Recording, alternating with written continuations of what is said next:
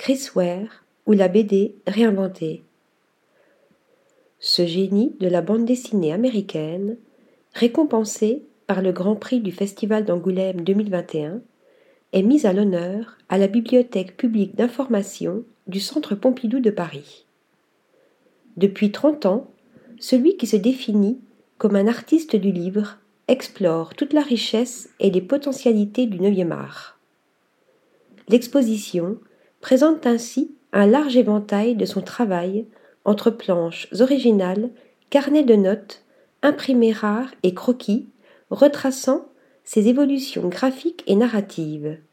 De ses premiers dessins, dans la revue Underground Raw, à ses ouvrages Jimmy Corrigan, Building Stories, Rusty Brown, ses films d'animation et ses couvertures du New Yorker.